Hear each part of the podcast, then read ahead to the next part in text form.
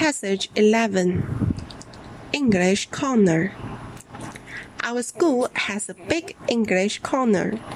We often go there to practice spoken English. One evening, my friend and I went to the English corner.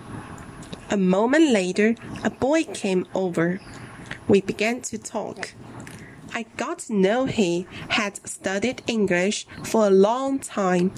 He spoke English so fluently that I couldn't believe he was a student. Sometimes I couldn't follow him because my listening was so poor. I felt very shameful. I made up my mind to study English harder and learn English well.